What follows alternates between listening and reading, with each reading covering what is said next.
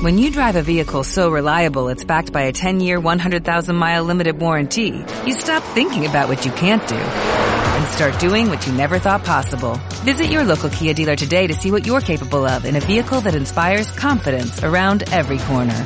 Kia, movement that inspires. Call 800-3334-KIA for details. Always drive safely. Limited inventory available. Warranties include 10-year 100,000-mile powertrain and 5-year 60,000-mile basic. Warranties are limited. See retailer for details. La noche con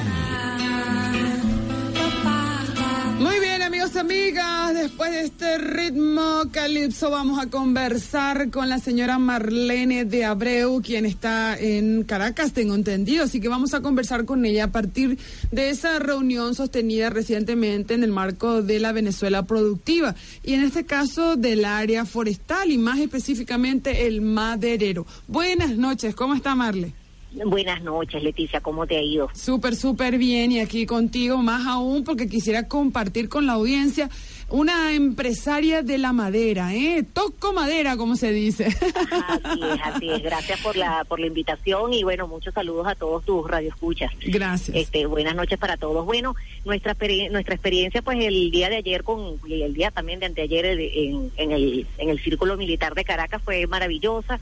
Este, bueno, ahí estuvimos haciendo unas propuestas los los empresarios pues unidos con el con el con, con los entes pues gubernamentales eh, de, de, bueno de nuestra de nuestro sector y, y también de, del país con, con el vicepresidente Aristóbulo Isturiz fue una experiencia eh, agradable pues porque ahí estu estuvimos tratando eh, algunas situaciones que se presentan en el día a día pues del sector. ¿Como cuáles? ¿Como cuáles, Marle?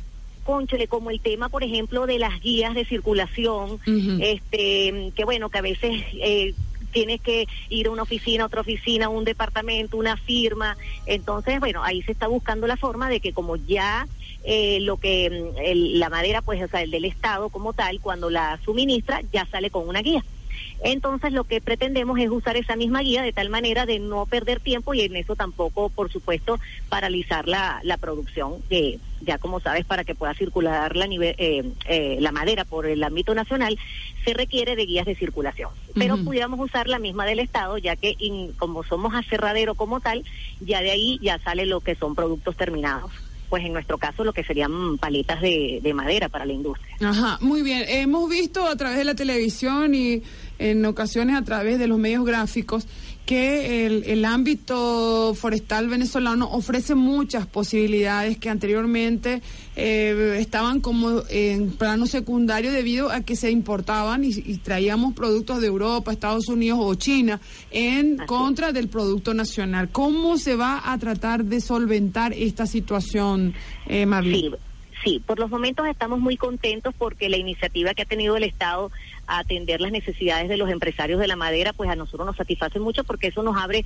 un poquito la, las puertas y nos da la seguridad de pues querer y seguir luchando por este país que tanto queremos y sobre todo con el área forestal, pues que obviamente como ambientalistas también que somos preocupados por la por la nueva siembra de la de, de la madera como uh -huh. tal este, de seguir preservando el ambiente, de motivarnos pues cada día pues a, a seguir cultivando eh, eh, espacio, oxígeno, este, así como somos aserradero también nos preocupamos por la parte ambiental de continuar la, la, la resiembra. Muy bien.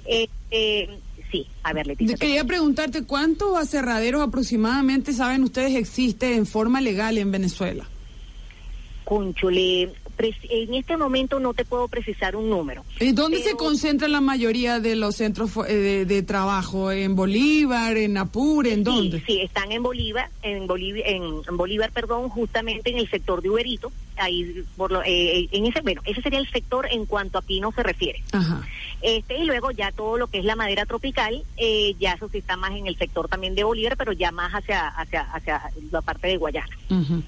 Eh, pero realmente la madera tropical como tal en este momento sí está bastante eh, se ha dejado de explotar porque obviamente el pino es una madera más económica, más comercial y es una madera que es sembrada uh -huh. y entonces tiene pues una resiembra y eso entonces no perjudica directamente el ambiente. ¿Y la mayoría de ustedes tienen planes de reforestación o algo por el estilo o necesitan... Sí, sí, por lo menos en el, el grupo donde yo trabajo eh, que es Aserradero Paseo Cabriales, sí tenemos un, queremos hacer un plan de, de una gran extensión de tierra y, y, sembrar también un poquito por nuestra, por nuestra cuenta y también con ayuda del, del Estado. en, el, en el caso de la ayuda del Estado, necesitan para materias primas específicas, ¿correcto? Porque de, de pronto un tornillo, una prensa, no sé, algo no hay en Venezuela.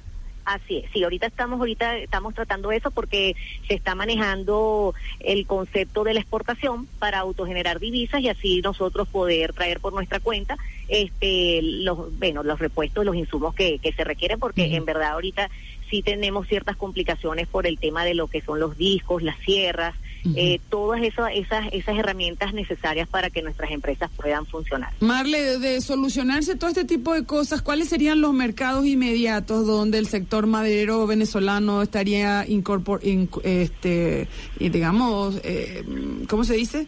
Eh, enviando material. En el mercado internacional, mira, importantísimo lo que es el sector, bueno, Colombia, eh, Cuba es un mercado bien importante también para nosotros porque ellos también tienen necesidad de, de, madera. Eh, me interesa, bueno, un mercado importante para nuestro sector sería El Salvador, porque El Salvador no cuenta con, con floresta. ¿Ok? No tienen, no tienen, no tienen sector forestal porque de hecho ni siquiera tienen árboles. Eh, entonces ellos normalmente hacen negocios con Honduras y con Honduras y, y Nicaragua eh, no, perdón, con, con Guatemala y, Honduras, perdón. Y entonces, claro, serían como que nuestros competidores inmediatos, pero nosotros pudiéramos también atender ese mercado. Este, eso sería para los mercados de lo que es la, la construcción como tal. Y luego para el, el mercado de pallets, lo que serían las paletas de, de, de, de ya la parte industrial, pues sí pudiéramos abarcar pues los distintos todo lo que es la, la, región centroamericana y suramericana. Excelente, muy bien. Muchísimas gracias, Marle de Abreu, integrante del motor productivo forestal venezolano. Muchísimas gracias. ¿Te preocupas por tu familia? Entonces, ¿por qué darles solo huevos ordinarios cuando pueden disfrutar de lo mejor? Eggland's Best, los únicos huevos con ese delicioso sabor fresco de granja, además de la mejor nutrición, como 6 veces más vitamina D, 10 veces más vitamina E y 25% menos de grasa saturada que los huevos regulares, además de muchos otros nutrientes importantes. Así que dales los mejores huevos. Egglands Best. Mejor sabor, mejor nutrición, mejores huevos.